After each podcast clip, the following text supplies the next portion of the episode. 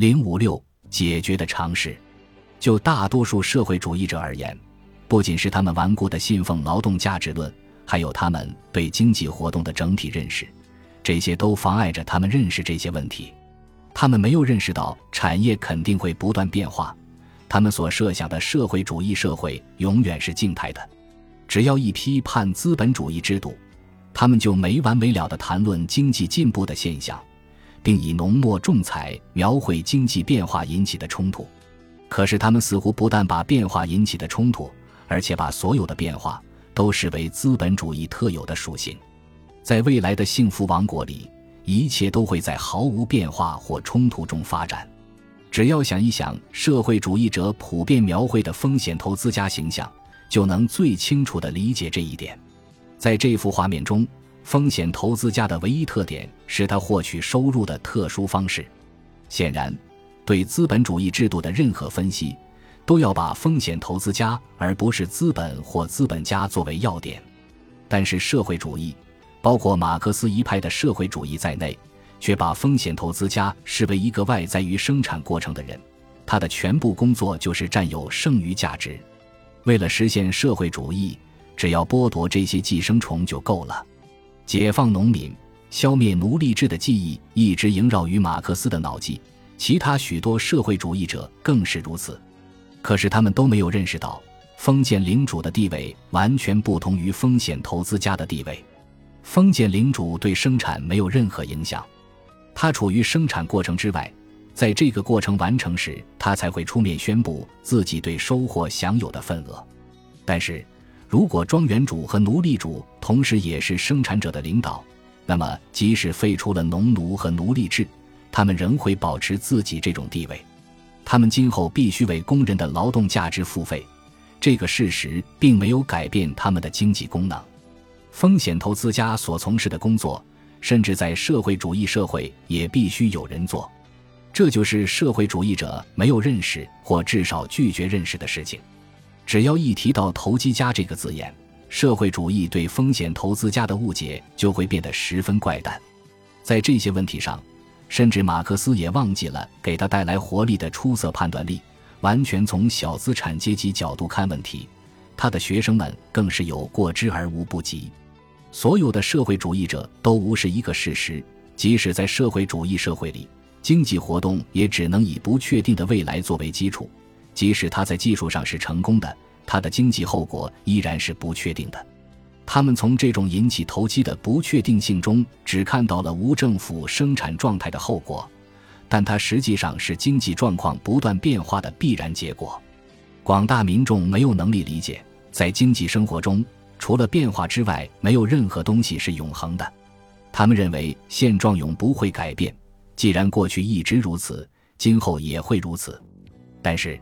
倘若他们以为派，那么有待解决的问题是会让他们不知所措的。未雨绸缪、提前行动、采用新方式，永远只能是少数人及领导者的事情。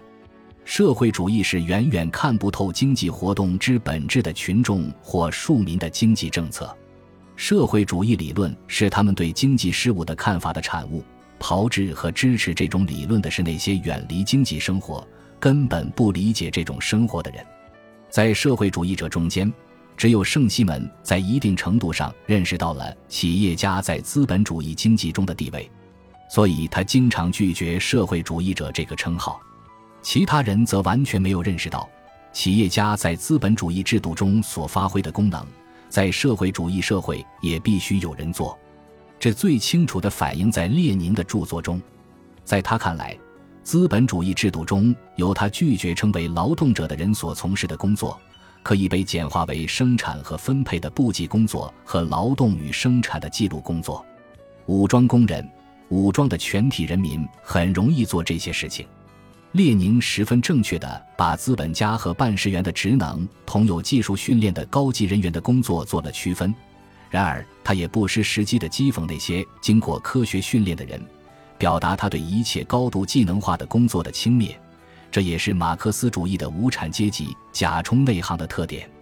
他说：“对这些事情的计算和监督已被资本主义简化到了极点，而成为非常简单、任何一个识字的人都能胜任的手续，进行监察和登记，算算加减乘除和发发有关的字据。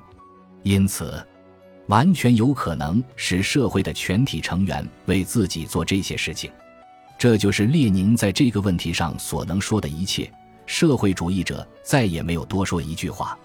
他们对经济生活的本质的认识，比一个认为企业家的工作就是在纸上记一些字母和数字强不了多少。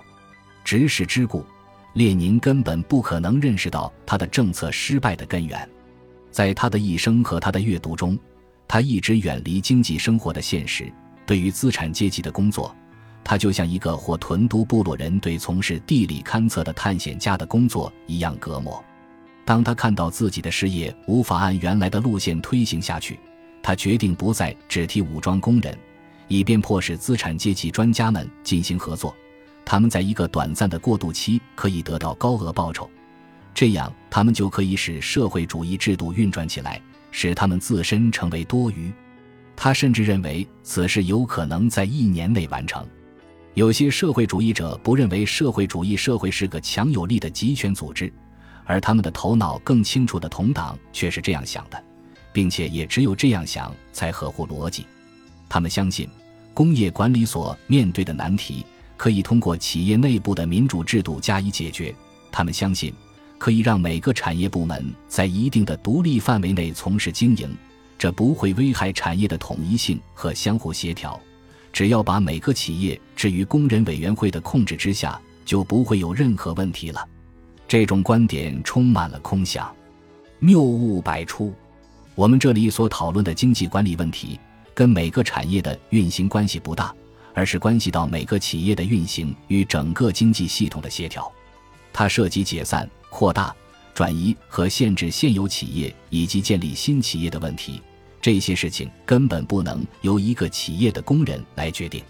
企业经营的问题远远超出个别企业的范围。国家和市政府推行的社会主义已经提供了足够的负面经验，这迫使人们对经济管理给予密切的关注。但是，国家社会主义者对这个问题的处理并不比布尔什维克的俄国更得法。舆论大体上似乎认为，公有企业的主要弊病应归因于他们没有按照商业方式经营。准确的理解这个字眼，可以使我们对问题有正确的认识。公有企业当然缺少商业人士的精神，社会主义的难题就在于创造某种东西去取代它。然而，社会主义者根本不是这样来理解这个字眼的，它是一种官僚头脑的产物，也就是说，它来自于那些认为人类的一切活动都是在执行形式化的官方职业任务的人。官僚衙门对工作的分类。是根据通过考试和一定供职时间内获得的从事某项工作的能力，训练有素和供职时间是官员赋予职业的唯一内容。如果一个官僚团队的工作不能令人满意，那只能有一种解释：这些官员没有受到正确的培训。今后的任命必须有所改变。于是他会建议改变对未来的官员候选人的培训方式。假如公有企业的官员受过商业培训，企业就能更像商业了。但是，对于不知资本主义企业精神为何物的官员来说，这仅仅是指商业技能的某些表象。对命令做出更快捷的反应，采用某些尚未充分运用于各部门的办公技术手段，如打字员和复制设备等，减少不必要的重复以及诸如此类的事情。这样就能使商业精神渗透到公有企业的办公室里了。当这些如此训练出来的人也归于失败，甚至比至少在正规教育上更优秀的恶劣公务员失败的更惨时，他们会更加大惑不解。不难揭示这些观点中的空想成分。商人的秉性同风险投资家在资本主义制度中的地位是分不开的。商业经营本身并不是一种个人所固有的品质，只有商人必不可少的头脑和性格才是天生的。它更不是一种能够通过学习获得的技能，虽然商人所需要的知识和技能可以通过教育学会。经过数年的商业培训，或在商学院里待上几年，学会了记账、打字和速记，并不能使一个人成为商人。这些本领是职员所需要的。但职员不是商人。虽然在日常用语中可以把它称为一个训练有素的工商业人士，当这些显而易见的事实终于变得十分清楚时，人们尝试让那些有多年成功经验的风险投资家担任公有企业的经理，结果令人悲哀，他们并没有比其他人干得更好，而且他们缺少终身制官员所特有的照章办事的意识，原因不言自明。风险投资家如果失去了他在经济生活中的特有角色，他就不再是一个商人了。无论他为自己的新工作带来多少经验和常规，他在这种企业里只能是一个官员。试图通过报酬手段解决这个问题也是徒劳的。有人以为，只要为公有企业的经理提供更好的酬劳，就会导致对这些职位的竞争，这样就可以选出更优秀的人。不少人甚至走得更远，认为通过让经理分享一块利润就能解决这些难题。重要的是，这些建议很难被付诸实践。虽然只要公有企业与私有企业并存，只要能够通过在纯粹的社会主义中做不到的经济计算去衡量公有企业的成果，他们看起来还是很可行的。但是，问题的症结与其说是让经理分享利润。不如说是让他分担自己的经营造成的亏损，且不说单纯的道德意识如何，在公有企业里没有产权的经理只能对相对很小的亏损额承担责任。让一个人只想获利却不关心亏损，这无异于鼓励他轻举妄动。不但公有企业，而且包括私有企业在内，允许相对贫穷的管理层雇员分享一定比例的利润的做法。已经提供了这样的教训。